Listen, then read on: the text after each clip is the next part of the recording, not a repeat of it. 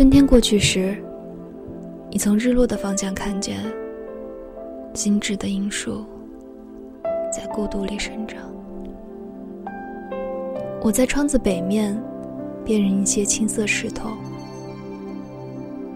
次日午后，我走过刺绣的野地，一场新的暴雨正在酝酿。仿佛梦境似的，我轻呼一个焦虑的花名。那时，你远远地站在水边，微弱的阳光打着你的眼睛，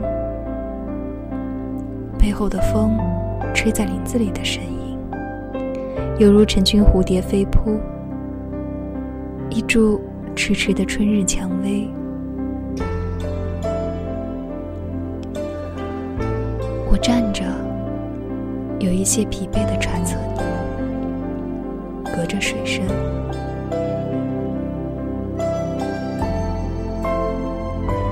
你眼里的阳光逐渐褪去，背后的林子云雾的低回，而这一切就要过去。我看见你穿过滂沱的雨中，我突然是个纵坏自己的孩子，想要攀住这一切。